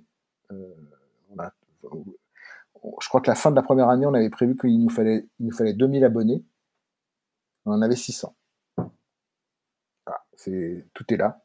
On avait 600 et on avait euh, et tous les là on revient aux, frais fixes et ben on avait des frais fixes et donc euh, ben, ça couvrait pas les frais fixes et puis à un moment tu arrives et ben il y a plus d'argent. Tout ce que tu as mis ou eu en subvention ou eu en prêt bancaire, tu as tout dépensé, et devant, il n'y a rien, il y a un mur avec marqué stop. Voilà, donc ce mur, on l'a pris en décembre 2017, après avoir commencé en avril 2017. Et si rendez-vous existe toujours, c'est parce que moi j'ai décidé de continuer euh, tout seul. Euh, mais euh, pour le moment, ça n'est pas rentable. C'est juste, j'essaie de trouver un modèle pour que ce truc existe, continue, continue à exister. Voilà. Je ne l'ai pas trouvé pour le moment. Si des gens écoutent ce podcast et qu'ils trouvent un modèle, je les mettrai en lien avec toi. non, mais c'est vrai que c'est vachement intéressant parce que de, de pouvoir maîtriser comme ça la, la, la, la, chaîne de production en quelque sorte, du photographe jusqu'à jusqu'au lecteur. C'est ce mhm. qu'on essaie aussi, on, on, est sur ce chantier aussi avec DR, euh, comme euh, de toute façon comme la plupart des, des, structures aujourd'hui. Et euh, mais c'est tout gagnant pour le, pour le lecteur, un peu comme le système Mediapart, qui, est, qui est fait directement pour le. Enfin, il n'y a pas d'intermédiaire de patron de presse, il n'y a pas de RAI, il n'y a pas Xavier Niel, etc. Mais en même temps, il faut les remercier pour. Euh, c'est grâce à eux que certains journaux existent encore, hein, en même temps. Euh, et qu'est-ce que je voulais dire? J'ai pensé à, un truc euh, que j'ai un peu oublié, je vais essayer de le retrouver. le, le, le, problème, c'est. Tu as parlé de Mediapart. en fait, Mediapart est la seule réussite presse sur le web, pratiquement. On va dire que les jours ça existe encore, c'est déjà une réussite, et, et publie encore tous les jours et rester sur son modèle de départ, et, donc c'est un peu une réussite. Il y en a peut-être quelques autres que j'oublie comme ça au passage, que je me ferai engueuler si jamais euh, ils écoutent. Euh, mais Mediapart a servi de, de, modèle à plein de gens. Et quand Rendez-vous Photo s'est créé, il se trouve que, et qu'on a adhéré au syndicat de la presse en ligne dont j'ai parlé avant, euh, j'ai connu, j'ai rencontré plein de gens qui avaient aussi créé des médias au même moment à peu près, un an avant ou en même temps. Et on, a démarré le même jour que Boxon, par exemple. Le 18 avril, on a démarré. Boxon a démarré le 18 avril. Boxon, euh, avec un peu plus de presse, puisqu'il y avait Pascal Clark qui était euh, qui été cofondatrice. Donc en fait, ils ont eu des retombées presse et tout ça. Boxon n'existe plus. Boxon s'est arrêté 3-4 mois après que Rendez-vous soit arrêté la première fois. Euh, il y a, je pourrais te citer, il y avait un, média qui s'appelait Huitième Étage, qui, était, qui existait quand on s'est créé, qui n'existe plus. Il y avait. Euh... T'avais Explicit aussi. Non, Explicit, c'était un peu après, mais oui, il y a eu Explicit qui a fait. Là, c'était carrément un ovni. Ça, euh, mais il y en avait plein de petits connus comme ça. Le, 4 heures, je crois que ça n'existe plus. Euh, le... Voilà. Donc il y en avait plein. Et en fait, Mediapart a donné plein d'envie comme ça en se disant ben, c'est possible de, vivre sur le modèle de l'abonnement. Et à l'arrivée, si tu sors pas des, sujets qui sont incontournables, si tu n'es pas un média un peu généraliste avec des sujets incontournables, ben, c'est compliqué d'avoir des abonnés. Et, et j'ai pas trouvé l'autre modèle. C'est-à-dire que l'autre modèle avec de la pub et tout ça pour un site qui a peu de visites, euh, voilà, c'est pareil, c'est un peu illusoire. Donc voilà, je, je, je je, n'ai toujours pas trouvé. Euh, voilà, mais la difficulté, c'est de trouver des abonnés qui sont prêts à payer euh, quelques euros par mois. Nous, on était partis sur le même, on, on faisait payer pratiquement le même tarif que Mediapart, 9 euh, euros par mois pour être abonné à Rendez-vous Photo. Voilà, je, pensais que c'était pas beaucoup, mais en fait, c'est déjà beaucoup. En fait, les gens, ils se disent, ben, beaucoup trouvaient que de toute manière, ils, ils, ils pas assez voir ce qu'on publiait. Puisqu'au début, on publiait un, sujet par jour. On a tenu un mois et demi à un sujet par jour, et après on est passé à deux par semaine, qui était un rythme euh, déjà qu'on avait du mal à tenir euh, pour trouver les sujets qui correspondaient à ce qu'on voulait faire. Euh, voilà, mais c'était un, rythme qui était, qui était à peu près correct pour les gens. Mais je vois bien avec les, tu sais, on peut, on peut regarder un peu les gens qui viennent, les gens qui ouvrent, pas, pas, pas personnellement, mais on sait combien il y a de gens qui sont venus quand tu publies quelque chose. Ils sont venus voir. Bah, euh, tu as 600 abonnés, tu en as 50 qui viennent voir. Et encore, quand c'est les bons jours. En fait, les gens s'abonnent au début parce qu'ils t'aiment bien, puis ils voient qu'ils s'en servent pas. Quand arrive le moment de se réabonner, euh, bah, du coup, ou que leur carte bleue arrive à échéance et tout ça, ils en profitent pour pas se réabonner. Et toi, tu rames derrière, il faudrait envoyer des mails tous les jours à ces gens-là. Donc après, tu les saoules en leur disant, mais hein, je vous fais une proposition moins chère pour vous réabonner et tout ça parce que vous êtes un, ben, tu, tu, tu, tu, fais du marketing.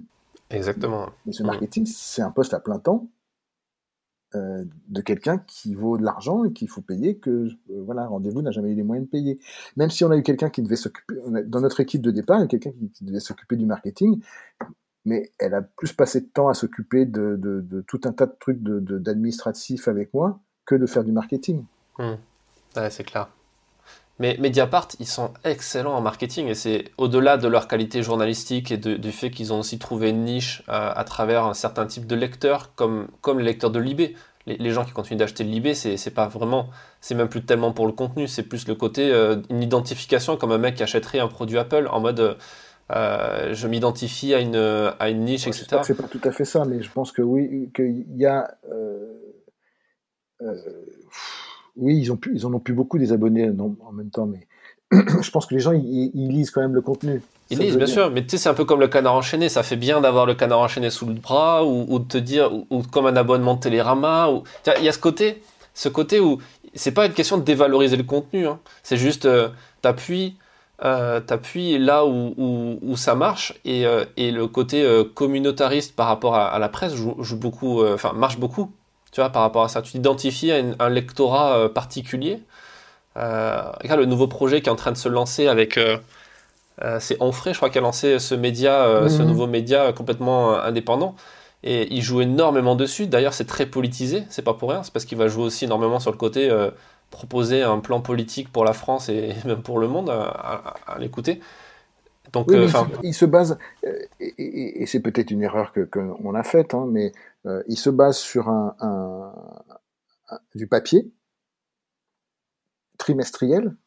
Je sais même pas si c'est pas semestriel au début, mais euh, voilà, trimestriel. C'est pas les mêmes, euh, c'est pas le même fonctionnement qu'un truc comme Mediapart tous les jours qui publie tous les jours. Tous les jours, et voilà, Mediapart, il y a plusieurs sujets, plus, enfin, voilà, c'est, c'est, nous, on, a créé un média de niche. Et en fait, l'erreur, c'est d'avoir pensé qu'un média de niche pouvait euh, faire aussi bien qu'un média généraliste. Euh, donc, et, et qu'on est parti trop vite, et du coup qu'on a dépensé tout l'argent, et que j'ai dépensé tout mon argent aussi. Parce que du coup, moi, j'ai été obligé d'arrêter de travailler pratiquement. Enfin, donc, euh, je m'occupe que de ça depuis euh, trois ans. J'imagine que ça doit être quand même super intéressant euh, à, titre personnel et même professionnel de gérer ces, deux, casquettes, non? Est-ce que parce que on, on, le voit quand on est photographe, qu'on édite ses propres sujets pour faire ne serait-ce que des synopsis pour les envoyer aux médias, on se rend compte qu'on progresse en editing, qu'on progresse aussi en réflexion, en prise de vue, en construction de sujets. Le fait d'éditer le travail des autres, ça doit être vachement intéressant. Je suis, je suis, oui, alors je trouve ça très intéressant. Par contre, moi, ça me fait pas énormément progresser, si ce n'est que ça me fait voir que quand je mets des, publie des sujets à moi, forcément je vois que j'ai des lacunes comme euh, les autres, euh, que j'arrive pas forcément à monter le sujet. Oui, la complexité, c'est de raconter une histoire euh, sur 20 photos qui passent les unes après les autres et comment tu fais. Voilà, et il y a un truc, par exemple, sur lequel j'insiste souvent, mais qu'en fait est très compliqué à utiliser. Moi, j'aime bien les photographes. Je trouve que les, photographes, on va dire jeunes, changent très peu souvent de, point de vue photographique pas de point de vue par rapport à ce qu'ils étudient, mais de point de vue avec l'objectif et leur position par rapport au sujet. C'est caricature exprès, c'est beaucoup de 35 mm à 2 mètres de, de, l'action, euh, du personnage. Voilà. Et donc, c'est des, des photos qui sont très peu signées, souvent, euh, alors que ma génération, on va dire qu'il y avait des. Enfin, voilà, moi j'aime bien les photographes qui avaient une sorte de signature, qui faisaient de la contre-plongée, qui cherchaient autour du sujet, euh, et qui faisait aussi des gros plans et des plans très larges. Et aujourd'hui, souvent, quand je reçois un sujet, souvent il me, manque les gros plans et les vues très larges. Il y a toujours le même euh, rapport au, sujet. Euh, voilà, donc je fais exprès une caricature. Hein, euh, voilà. Et souvent, j'insiste, demande, mais tu n'as pas des gros plans euh, à la personne qui, qui me propose un sujet à rendez-vous? Des fois, les gens en ont, des fois, ils en ont pas, ils me les envoient. Mais après, en fait, je n'arrive pas à les utiliser dans rendez-vous. Parce que passer un gros plan au milieu des autres photos, c'est compliqué. Oui, ça manque de diversité, quoi, de dynamisme. Oui, j'aime bien quand voilà, ça permet plusieurs points de vue et que quand tu publies, euh, je me rends compte du coup de l'autre côté, mais ça je le savais déjà, tu as besoin d'une sorte de palette pour répondre à la maquette euh, future. C'est-à-dire que, ben ouais, euh, pour un journal magazine, il fallait une double ouverture. Voilà, c'était obligatoire. si t'as pas la double ouverture, ton sujet il passe pas. Et, et, je m'en suis pris, mais quand même quelques-uns au Figmag ou à VSD, moins à VSD, mais au Figmag, j'en suis pris deux ou trois comme ça, des râteaux, avec, en commande, hein, avec le sujet qui passe pas parce que j'ai pas de double d'ouverture. Je vois de quoi tu parles parce que j'ai vécu pareil. non, mais c'est clair. Et en plus, le pire, c'est que tu te rends compte que quand tu as la double d'ouverture, euh, presque ce qui se passe derrière a, énormément moins d'importance. importance. Non, rien. On s'en fout, tu pourrais faire des, photos sous ex, machin, c'est pareil, il les passerait quand même. Du moment que tu as la double ouverture, c'est bon. Ouais, c'est clair. Ah, c'est un, très bon conseil. Euh, euh, c'est moins. Alors en web, c'est plus compliqué que ça, puisque les photos. Une des difficultés de, la publication web, c'est la non. Et, la difficulté de rendez-vous photo principalement, c'est la non hiérarchisation des photos. Elles passent toutes à la même taille et elles se suivent. Et donc, en fait, c'est une autre façon de raconter euh, un sujet qui est euh, voilà, pas toujours évidente. Il y a un sujet en ce moment sur lequel j'arrive pas à trouver d'ordre, que j'ai pas encore publié, euh, voilà, mais j'ai du mal à trouver l'ordre des publications. Il se peut que ce soit parce que le sujet est pas aussi bien que je le croyais, et que du coup, j'arrive pas à trouver d'ordre. Ouais. Ouais, oui, il manque, il manque peut-être des images. Non, mais ça fait partie des gens qui j'ai redemandé des photos et tout ça, euh, machin. Et, et, et, les photos, toutes les photos qu'il m'a envoyées sont bonnes. Le problème, c'est que je n'arrive pas à, à, raconter une histoire avec. Ça, c'est aussi un autre conseil, euh, peut-être pour les, les, photographes, c'est de, de, se mettre à la place de l'iconographe, de monter l'histoire euh, lui-même et il va se rendre compte de ce qui, ce qui va manquer. Je, je trouve que les photographes actuels sont meilleurs que nous, les vieux pour ça. C'est-à-dire que je reçois des propositions, je reçois pas 50, hein, mais je reçois euh, en particulier des photographes de Hans. Euh, je pense que je trouve que c'est plutôt bien fait en général. C'est-à-dire que euh, les photographes actuels sont plus journalistes que les photographes anciens. C'est-à-dire qu'ils ont l'obsession, je pense, parce que voilà, c'est comme ça que ça se vend maintenant, de te faire un PDF où l'histoire est racontée en texte. Il n'y a pas que les photos qu'il y a une histoire derrière, il y a des légendes déjà sur les photos, les gens ont bossé leur sujet. Euh, à notre époque, euh, photographe d'agence, on va dire, tu arrivais, tu posais ton film, et puis après, et la légende, quand, tu regardes derrière quand je, scanne des vieilles photos, la légende derrière la planche contact, c'est deux lignes. À toi d'essayer de te rappeler de ce que, de tout le contexte autour qui pourrait faire que tu meubles un peu sur la légende enfin, je sais pas si tu me rappelles pas si on s'était déjà parlé. Quand j'ai fait sur Instagram pendant le confinement, j'ai mis des vieilles photos comme ça que j'étais en train de, de, de, de, nettoyer les fichiers.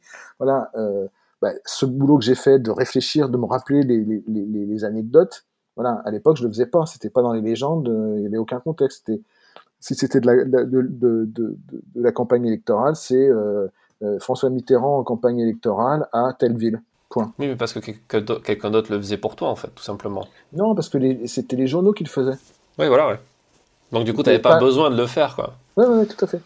Aujourd'hui, tu as besoin de le faire, tu as même besoin de préparer toi-même ton reportage, de faire des trucs qui sont. Enfin, quand tu partais en commande, euh, ça, a dû t'arriver où tu n'avais même pas besoin de toi-même de réserver euh, ton avion ou ton hôtel. ça, c'est toujours vrai quand tu pars en, enfin, quand le, voilà, quand tu pars en commande, c'est pas toi qui t'occupes de tous ces trucs-là.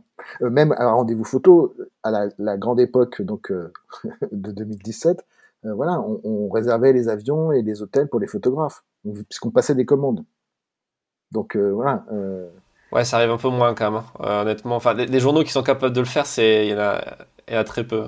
Enfin, enfin moi j'étais au commande dernièrement sur des, différents journaux et t'as, enfin, en général c'est quand même des mères de toi et, euh, et on paiera les frais. Et on paiera, ouais. Et, même des fois, c'est, ils avancent même pas le truc, c'est que tu payes et tu te fais rembourser après. Donc, euh, c'est euh, même des gros. Je crois qu'on n'avançait pas non plus. Hein. Ouais. Non, mais c'est compliqué parce qu'il faut que tu apprennes à gérer ta trésorerie. Et un photographe qui sait gérer sa trésorerie, euh, il n'a pas non plus 50 000. ça fait partie des trucs que tu n'apprends pas à l'école et que tu n'apprends pas euh, encore moins en école de journalisme ou de presse, quoi, ou de, de photo. Apprendre à négocier avec son banquier pour le découvert. Euh, en lui disant j'ai une rentrée de 10 000 qui arrive. Ouais. ouais. Non, mais c'est clair.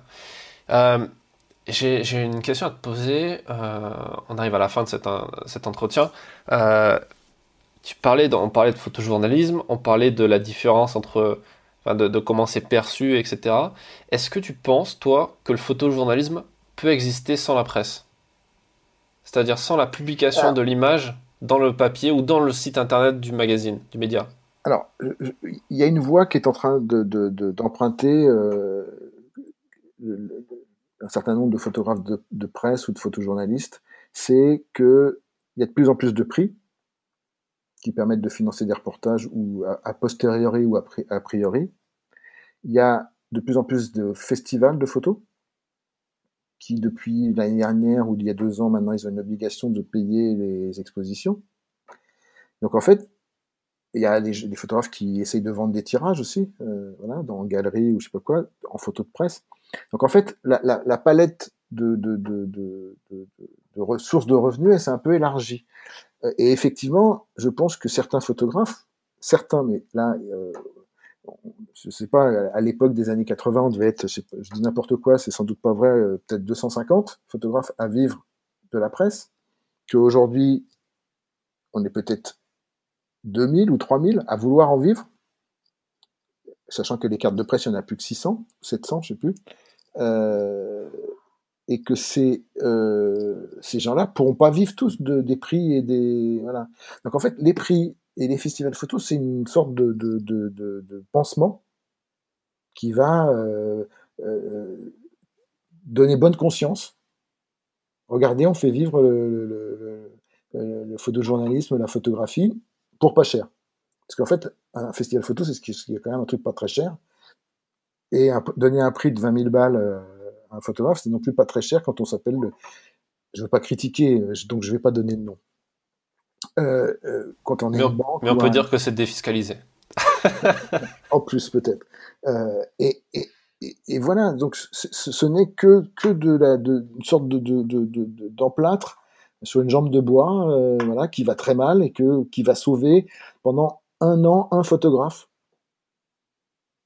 Sachant que non, euh, normalement, on devrait être toujours euh, euh, 1000, je crois qu'il y a un moment, il y avait 1600 photographes en carte de presse, il devrait toujours y avoir 1600 photographes en carte de presse. Bah, maintenant, il n'y a plus que 500 et quelques, je crois, au dernier compte. Hein. Crois 550. Euh, mais tu n'as pas exactement répondu au truc. Est-ce que là, tu parlais du photojournaliste et du modèle économique, c'est très intéressant aussi. Mais est-ce que tu penses que, presque philosophiquement parlant, est-ce que le terme de photojournalisme, est-ce que la photo de presse peut exister sans la presse bah, euh, Oui, puisqu'elle peut exister sur le net. Oui, mais sur le net, mais... Euh, à travers un, organisme qui, un jour ou l'autre, dira qu'il fait de la presse, qu'il fait de l'information.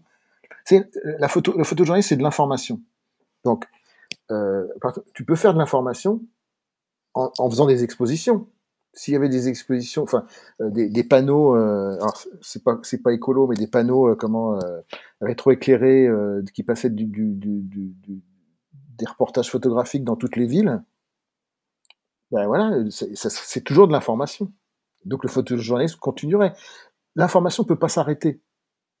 Donc la photographie d'information ne peut pas s'arrêter non plus. Donc le photojournalisme, il vit de l'information, pas de la presse au sens où tu as raison, peut-être que l'organisme de presse actuel, qui est sous forme de papier ou de même de site internet, euh, n'est pas nécessaire à l'information par la photo.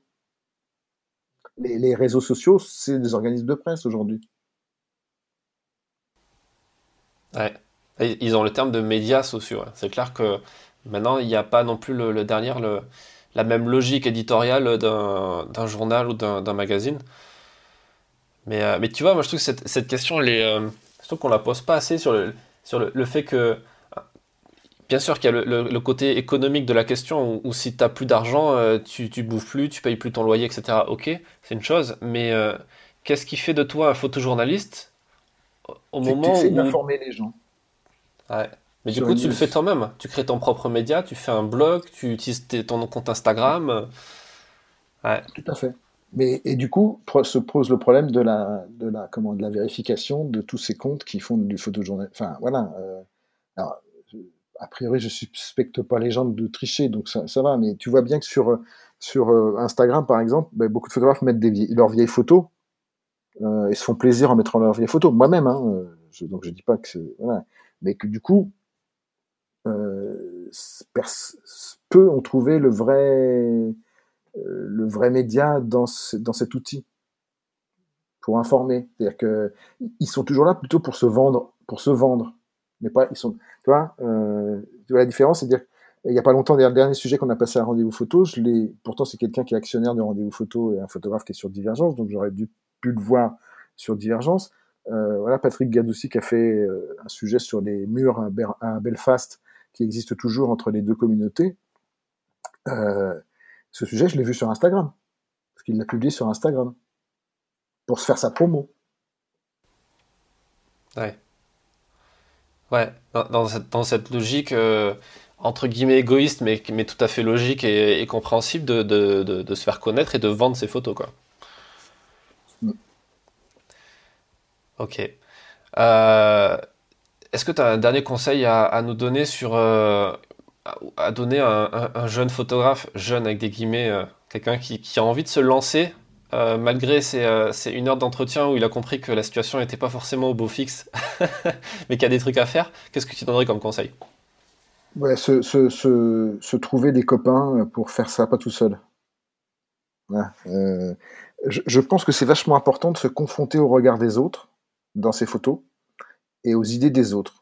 Et qu'on part souvent, quand on est photographe tout seul, on part sur une idée, euh, un truc qui nous semble évident à nous, et puis, on va aller, si, on commence à, fouiller, à aller le faire et tout ça, on va surtout peut se retrouver le bec dans l'eau parce que personne n'a dit à un moment, mais non, mais t'as pensé à ça? Oh merde! T'avais pas pensé à ça? Voilà. Donc, euh, euh, se regrouper à plusieurs, euh, pour créer sa propre, son propre démarrage. Ouais, une question de réseau, quoi. Oui, parce que ça peut, et puis c'est de confrontation d'expérience, voilà, qu'on a tous le même âge, et que les gens sont tous au même âge et au même, et, que rencontrent les mêmes problèmes. Quand on crée Collectif Presse, c'est pour euh, euh, se créer notre diffusion. Quand on crée, euh, voilà, pareil, euh, c'est et, comme tu disais tout à l'heure, euh, voilà, aujourd'hui, enfin non, on l'a pas dit, mais tout photographe qui débute est au même niveau que moi, qui est 40 ans de métier. C'est-à-dire que si je vais sur une faire une photo de manif, eh ben c'est pas forcément les miennes qui vont être publiées parce que j'ai les relations dans les journaux. Non, les journaux ils vont sont sur internet donc euh, tout le monde a même la même chance entre guillemets, ce qui crée parfois euh, un problème de sur de sur euh, représentation de, de, de, de, photos de manif, mais voilà. Ouais. Puisque ouais.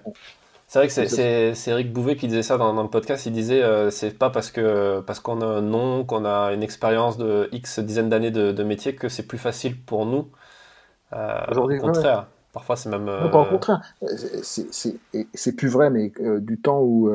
D'ailleurs, c'est quelqu'un que tu pourrais. ça serait assez drôle solliciter Michel Philippot, qui, était, qui, a, fait, qui, a, été successivement. Parce que je sais que tu vas me poser la question. Qui a été photographe dans les années 80 comme moi à Sigma, puis qui a été chef, chef photo, enfin rédacteur en chef d'agence, Gamma et Sigma, euh, enfin voilà, et puis qui a été après, qui est passé de l'autre côté, qui est devenu euh, chef photo à VSD, puis chef photo à, et qui a fini sa carrière euh, chef photo du Monde Magazine. voilà. D'accord, Michel Philippot. Ouais, mais c'est un, c'est un personnage, c'est un vieux, hein, encore plus vieux que moi. tu n'es pas vieux. C'est un truc un peu historique. non, j'ai pensé à lui. Pourquoi? Parce que ça fait partie des gens ou parce que je le connaissais depuis très longtemps, voilà, et que, euh, eh ben, partout où il est passé, j'ai travaillé avec lui. Et je peux aussi, euh, voilà, comme ça, ça me permet de, de, de, parler un peu de lui, qui, puisqu'il est mort il y a, il y a, il y a un mois. Euh, Philippe Jarreau, qui était un, des cofondateurs de Collectif Presse avec, avec moi, euh, qui a été à un moment pendant 15 ans euh, directeur photo du, JDD. C'est pareil, quelqu'un qui partout où il est passé avant, euh, m'a fait confiance et m'a fait travailler. Aujourd'hui, je pense que je n'ai plus ces relations-là avec les gens. Donc en fait, le photographe nouveau, il doit rencontrer des gens qui vont lui faire confiance pour toute sa vie professionnelle. Ouais, et, du coup, il doit penser, euh, il doit penser à long terme. Et ça, c'est un truc qui est extrêmement compliqué. Oh, je sais pas si c'est plus compliqué aujourd'hui qu'avant, mais tu sais, euh, tu, le vois, on est sursollicité de partout, on a toujours des, notifications de partout, on, est dans, on, quelque part, on est dans le moment présent. Et, euh, et du coup, moins, et en même temps on l'est pas, mais on est moins sur cette logique de réfléchir à long terme. On a même peut-être les yeux trop rivés sur cette concurrence et cette pugnacité parfois à vouloir justement négocier peut-être un peu fort. Et trouves pas que certains le, but, photographes de faire que tes photos, si c'est un sujet, même ici il y a beaucoup de monde, que les photos elles se démarquent et que donc c'est, moi je pense que le photographe il doit suivre ses sujets, c'est-à-dire que euh, voilà, il sait pas s'arrêter à la manif, c'est de, de, de, de, enfin, je dis pas que les gens le font, hein, mais c'est que quand il y a, voilà, c'est d'aller aussi avec les, syndicalistes qui préparent la manif, après, de trouver les gens dans leur usine ou dans leur entreprise si c'est un truc, voilà. C'est vraiment le suivi euh, à long terme qui va faire que tu vas te démarquer des autres. C'est pas forcément le sujet loin euh, qu'on a tous envie de faire quand on est jeune. Hein. On fait, fait aussi en partie. Euh, euh, la motivation, souvent, c'est, enfin, moi, c'était la motivation première, c'était de voyager, de rencontrer des gens. Hein. Ouais. Ouais. Mais, mais c'est pas non plus le, cœur de métier et c'est pas les 90% de temps que tu vas passer à faire, à faire ton taf. du coup, pour arriver à la dernière question que je pose maintenant à, tous les invités. Qui tu me conseilles d'inviter euh, euh, dans ce podcast à part Michel Philippot?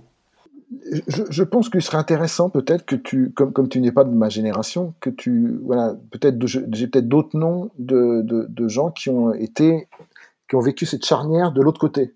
Moi, j'ai vécu la charnière du passage de l'argentique, des 30 glorieuses, au numérique, euh, de l'appauvrissement des photographes et, et, de leurs revenus.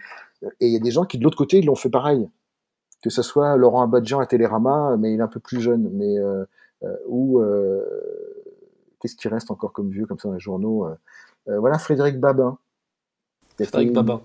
Babin, qui, qui, qui maintenant travaille plus vraiment dans la presse, mais elle a été à Collectif Presse, elle était icono à Collectif Presse, elle est passée à Libé, elle est passée à Télérama, elle est passée au Monde Magazine. Euh, voilà, puis elle a fait, elle, elle a fait travailler plein de photographes aussi qu'elle a aimé, euh, qu'elle a voulu euh, soutenir. Euh, voilà, ça peut être quelqu'un et qui maintenant est plutôt sur des sur du des, des, festivals photo, enfin s'occupe de, faire, je sais pas comment on appelle ça comme métier d'ailleurs, non c'est pas curatrice, enfin voilà de de, de, continuer son travail, mais en, mettant en avant certains photographes. Mais elle n'est plus dans la presse. D'accord elle n'est plus à Paris non plus. Je vais, je vais, je vais me renseigner du coup, je vais regarder.